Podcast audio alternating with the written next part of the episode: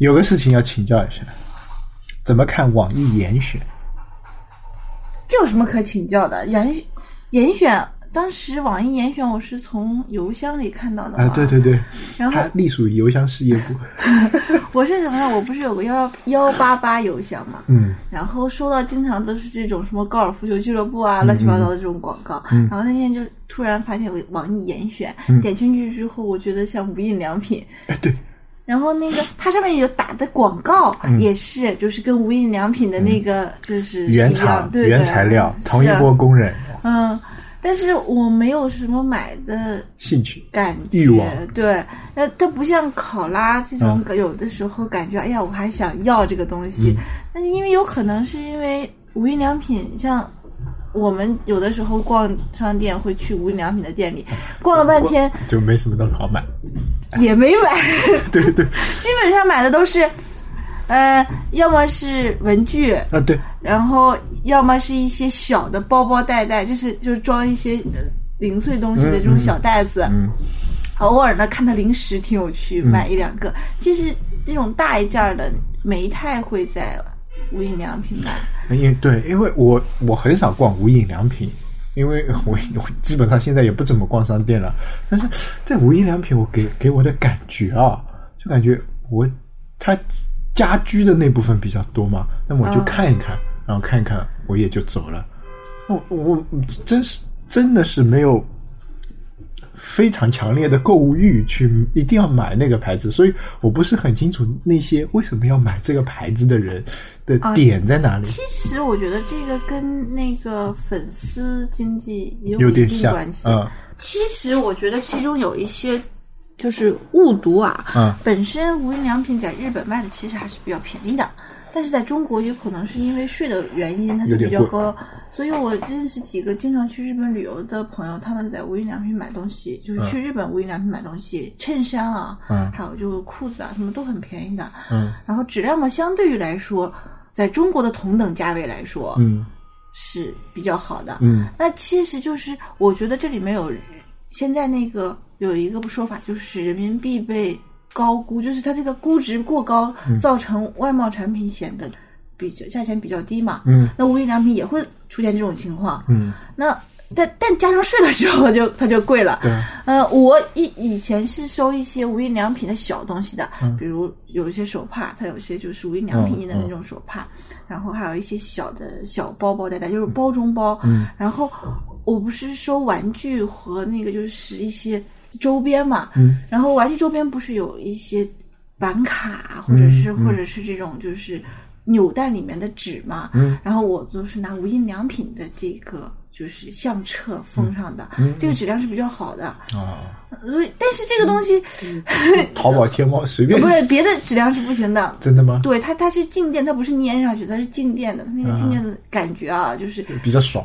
哎呀，不是，我觉得质量是比较好，但是这个东西也就是自己心心理上的，感觉其实对心理上的感觉。你说，如果我把这些纸放插到这种档案袋里，也是一样的呀哎，，那如果他不告诉你是无印良品的，你有会有能感觉出来，它质量能感觉出来。啊，就会比如说他，我我不告诉你是无印良品，然后给你们这个东西，你用的时候你会有一种惊喜。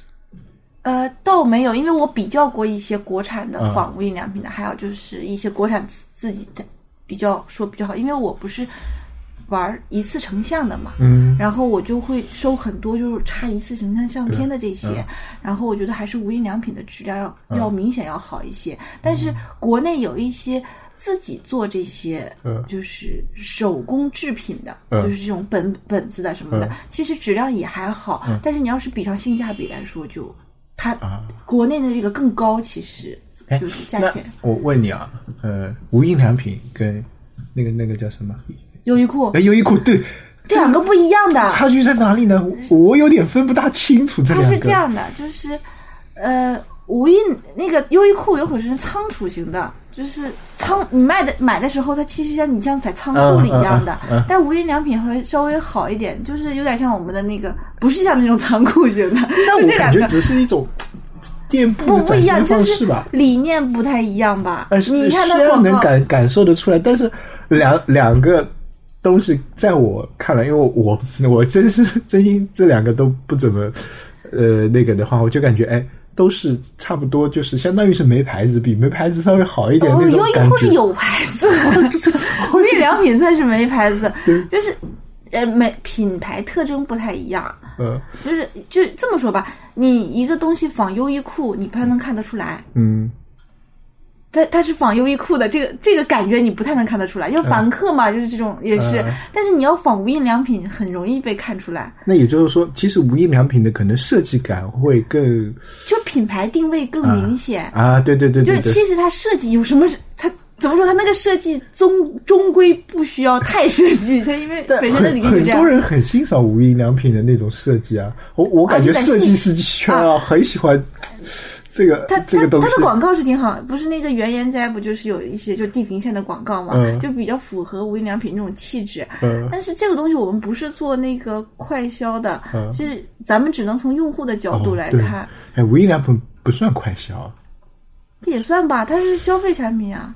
它这但我感觉他家居家类的产品比较多，不，他那个就是什么床单啊、碟子啊、碗啊、筷啊，那不都是快消吗？还有护肤品啊，还有就是一些文具啊什么的，其实它的种类各、各种各样的很多嘛。但是我觉得这个东西，我从快销产品来说啊，从这种这种就是实体实业来说，我们谈不谈不明白。嗯嗯。那如果谈互联网，就是其实这就是一个用户用户使用的时候的感觉了。嗯就是有可能我们作为产品经理会想他们是怎么去想的定位，但是用户不会去想的。真正的用户去不会去想你产品经理或者是你们这个公司是怎么想的这件事。嗯嗯嗯，对对，用户肯定不会想对，，这这一个很明显的一个例子就是这次那个支付宝不是积福嘛，嗯，就是那个活动，那个活动就是刚开始不是一直没有人不能凑全，对不对然后我就我们同事就在屋里一个劲儿的说啊，对给我对对换服啊对对对换服。我说你不用着急啊，他肯定到那个春节春节肯定会春晚的时候全都有肯定全部有因为他要的是用户啊，对啊他要的是用户数啊。但当同时的时候，在春晚这一个时期，嗯，一个人的手机上只能你要么打开支付宝，要么打开微信，就对是切换这个时间在一刻在。一个时刻只能用一种，那它其实相当于一个抢用户的一个行为，那它就是用户越多越好，那也就两个亿平分给，最好是能平分给两个亿人，那是最赚的，对不对？甚至两个亿更多，所以它肯定是就福会很多的嘛。然后你就说你不用着急啊。然后这时候我们的一个同事跟我说：“都你这么想，还玩什么？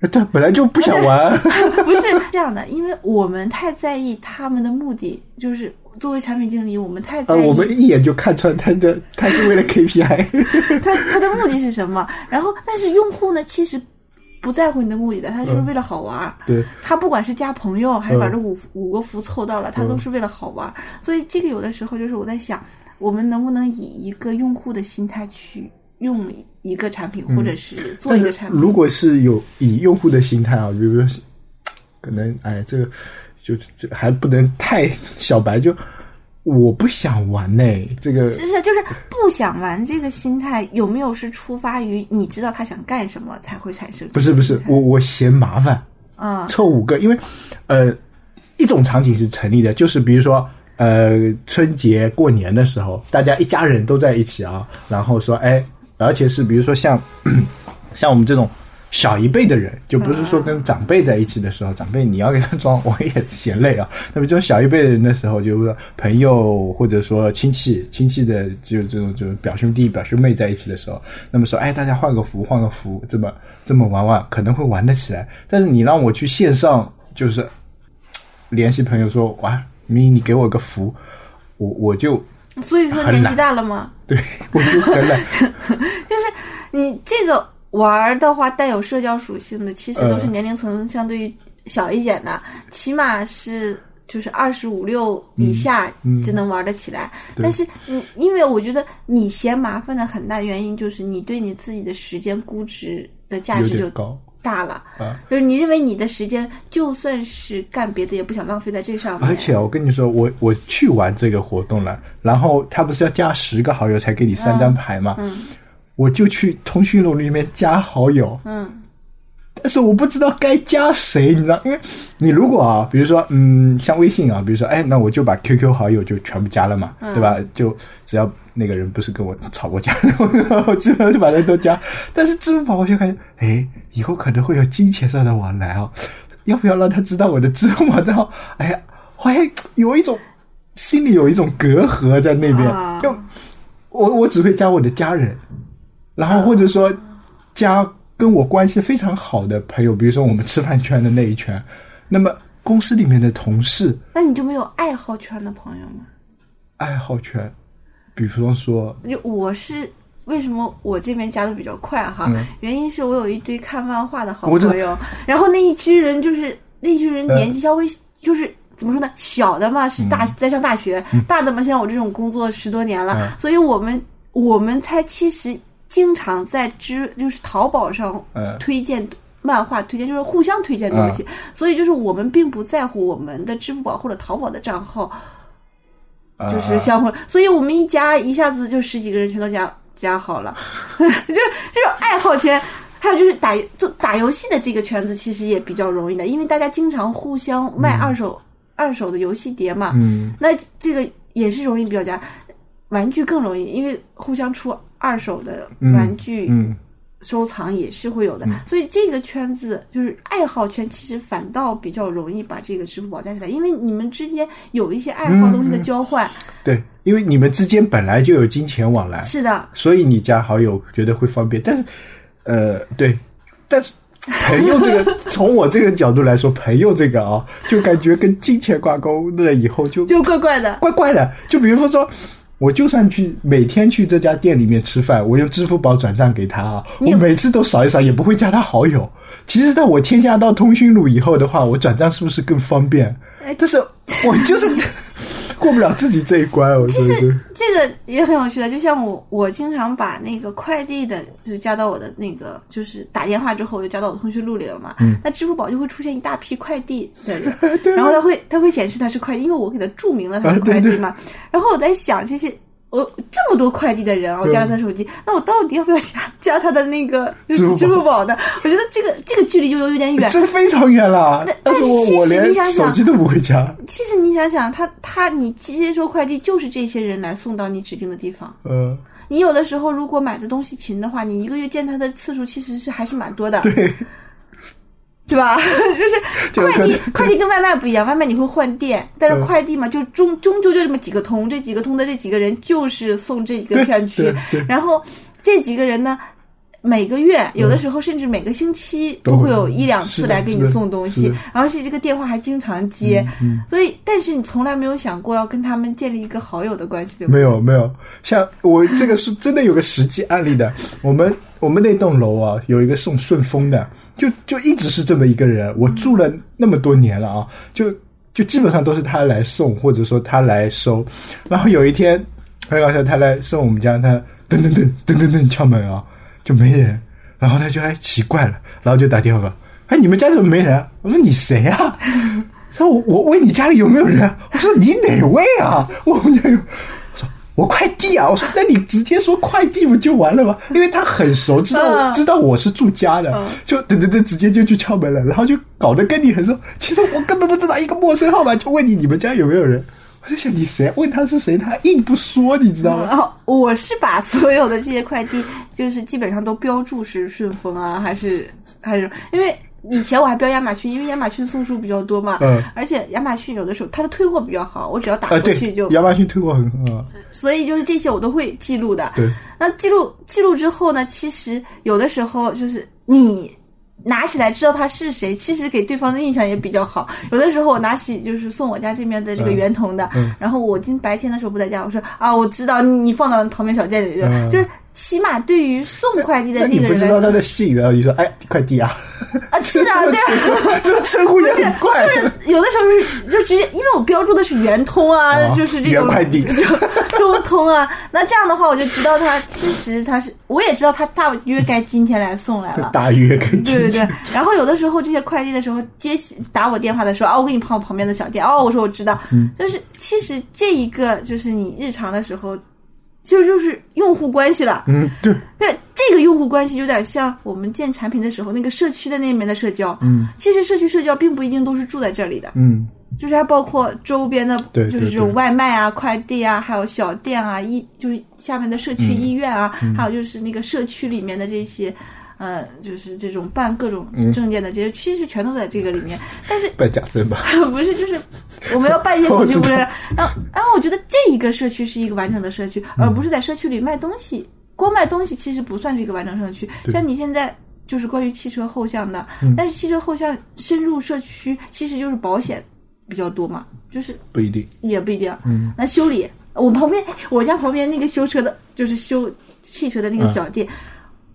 关系还比较好的，就 就是汽车突然有问题的时候，还可以打给打电对话。，其实人啊，就是有这么一种属性，就就远亲不如近邻那句话嘛，就是说你会跟自己家旁边的那些服务行业会特别熟一点。嗯是的他你有时候你也不想着他们换，啊，对对对，就像我有的时候不是发一些那个蔬菜什么的嘛，然后我拿回家我自己就不做的，我就给旁边的小店里面的嗯这些让他加工吗？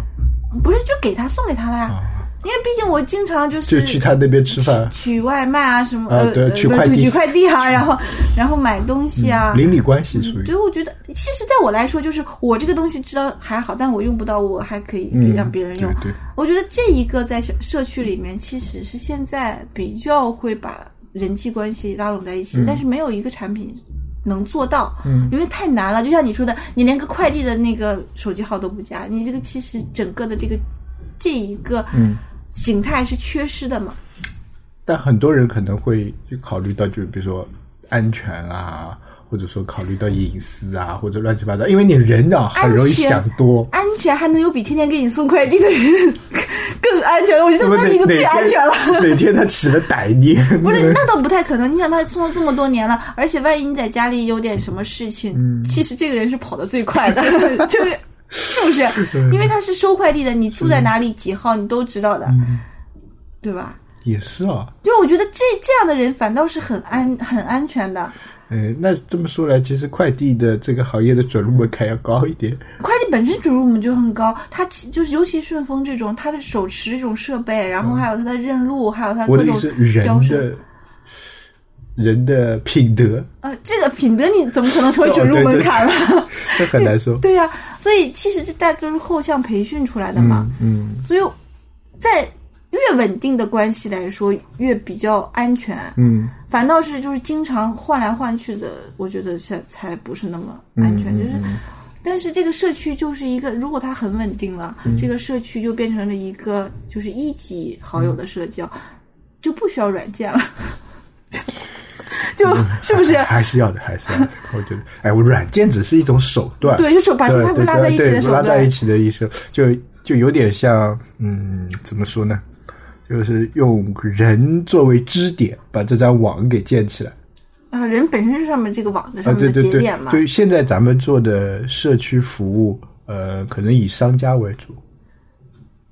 啊，不对，不是，它是它前面还是以消费者为主，嗯，它就它是以消费带动，什么都是要多花钱的、才能现在现在都是靠消费带动，现在都，唉，这市场都不好但是做。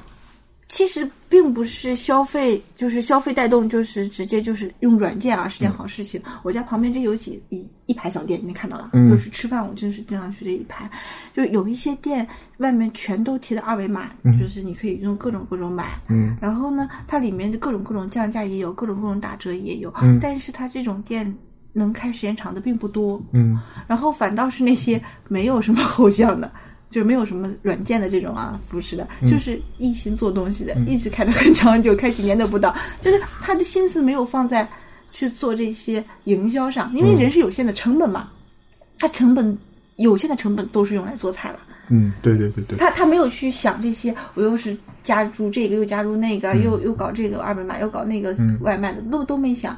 然后呢，他就是他就是那么安心的做，对。嗯，过来安心的吃，反倒时间比较长。嗯然后有一些嘛，就是想要什么又又办卡，然后又充就是充值，然后又又用那个就是各种外卖，然后还还自己招聘外卖的人，其实无形中就把成本就扩大了嘛。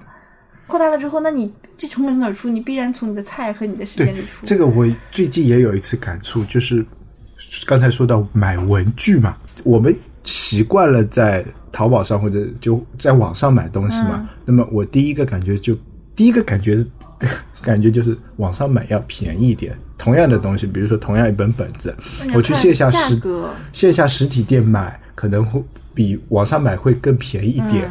然后我就我就网上买了一本本子，呃，就随便记记这种草稿本吧，就二十块钱买了一本，包个邮的啊，二十块钱就很烂。然后寄到手，哎，质量。不咋地，而且在运输过程中有一点损坏，我也不想换，反正就是用来打草稿的嘛，然后我就就放在那边。然后那一天博库书城不是一般都会有那个下面有个那那种卖文具的店，我一直认为那边卖文具的价格会比较贵啊，因为它有实体店，有实体店要营业员，然后有要店租啊。然后那天去买书的时候，我就进去逛了一下，我发现。那那种一本本子啊，摸上去的手感比我拿到的那本要好，里面的纸张的质量也比我那本要好的价格，不比网上平贵多少，大概贵一块钱。我想，尼玛，这亏大了，真是。所以我就觉得，哎，文具的价格已经跟我相理解的相差这么多了，难道？啊，其实也并不是，你要看品牌的。嗯，就是如果你不是这种标准品牌、标准定价的话，那就会出现你这种情况。嗯，如果是标准品牌、标准定价的话，会稍微好一点。比如说得力，呃，得力在网上卖的很便宜，其实在店下都差不多。其实店价和店上的得力价格没有太大区别的。那你本子的话，买好的就是像买鼹鼠皮的这种本子，嗯，店。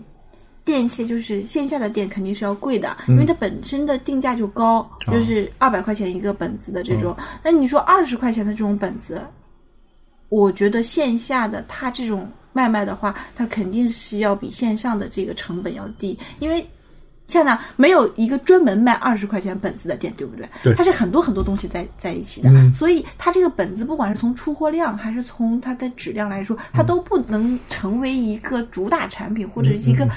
要它有销量的产品，所以它这个价钱其实对于它的进货价来说，它只要回本加上一点一点一点小薄利就可以了，因为它有可能赚钱是靠其他的东西赚，毕竟百分之二十的是赚大头钱的。那你在电商就不一样了，电商它相当于每一个产品都要占一个位置，每一个产品都要占一个销售位。嗯，那我感觉也不对啊，因为像比如说像，就理论上的感觉就是我。因为电商是没有成本的。对，我认为电商的成本就没有像实体店这么大。比如说，我开一个，呃，就普罗大众甚至都这么认为，我开一个淘宝店啊，那么你不去用那些什么东西的话，你就是零成本的。你想往上面添加多少个商品都可以，但是你到线下的话，比如说我要添加商品的话。你你就要进货，然后就要有货架，然后就要有有有有各种仓仓储什么的，对吧？不一样啊，你你这个的话，你摊薄成本的其实是你的就是总销量呀，哎，对我明白你的意思。而且你是国货商城这种国企啊。我明白你意思，它就是国企的好处，就是这本书有可能在网上，就算是就这本书或者是这个本子在网上炒，能炒到二百多块钱的时候，如果它的定价还是五十块钱，那它就是五十块钱。嗯，那这一个好处就是为什么说很多人说去就是那个反斗城买很多限量定制定限定版的玩具要比网上要便宜，就是因为反斗城的定价它是。啊，对大大商场这种定价，而且它有商场补贴，它会更便宜。是的。那那这个的话，其实线上和线下就会出现一个问题。你看线上的优衣库为什么比线下的优衣库卖的贵？哎，有时候真的线上的贵。你肯定是在线下买优衣库啊，因为线下它有商场补贴，然后它整个的一个销售的话，它也不是靠线上的这种量来计算的。对。所以，所以优衣库我从来都是线下买，我不是线上买。所以，有那天就。真 的让我有一点，就是原先因为对电商不是太了解嘛，那么原先我真的感觉，就以那时候真的是一个用户的思维啊，就感觉哎，淘宝上的东西应该比实体店便宜，结果发现不是所有的东西都是对呀，对，我们现在呢，就现在连我儿子都会说，爸爸你给我买个玩具吧，去淘宝上买，他他都其实是洗脑洗出来的，我也这么觉得，就算你想这么想。嗯，你在淘宝上做营销的成本和服务的成本其实是蛮大的，嗯。就这个成本是不可见的，所以你显得好像淘宝东西便宜嗯一样。嗯然后而且淘宝有个有一些东西是潮，就是网网络专供，嗯。质量反倒要是下下来的，嗯。就包括书籍，包括你这个文具一些东西，所以网络专供，嗯，那网络专供的质量肯定是没有就是线下店店好这个我们一比较能比较出来的嘛，所以我觉得怎么说呢，现在的有点扭曲，就是对。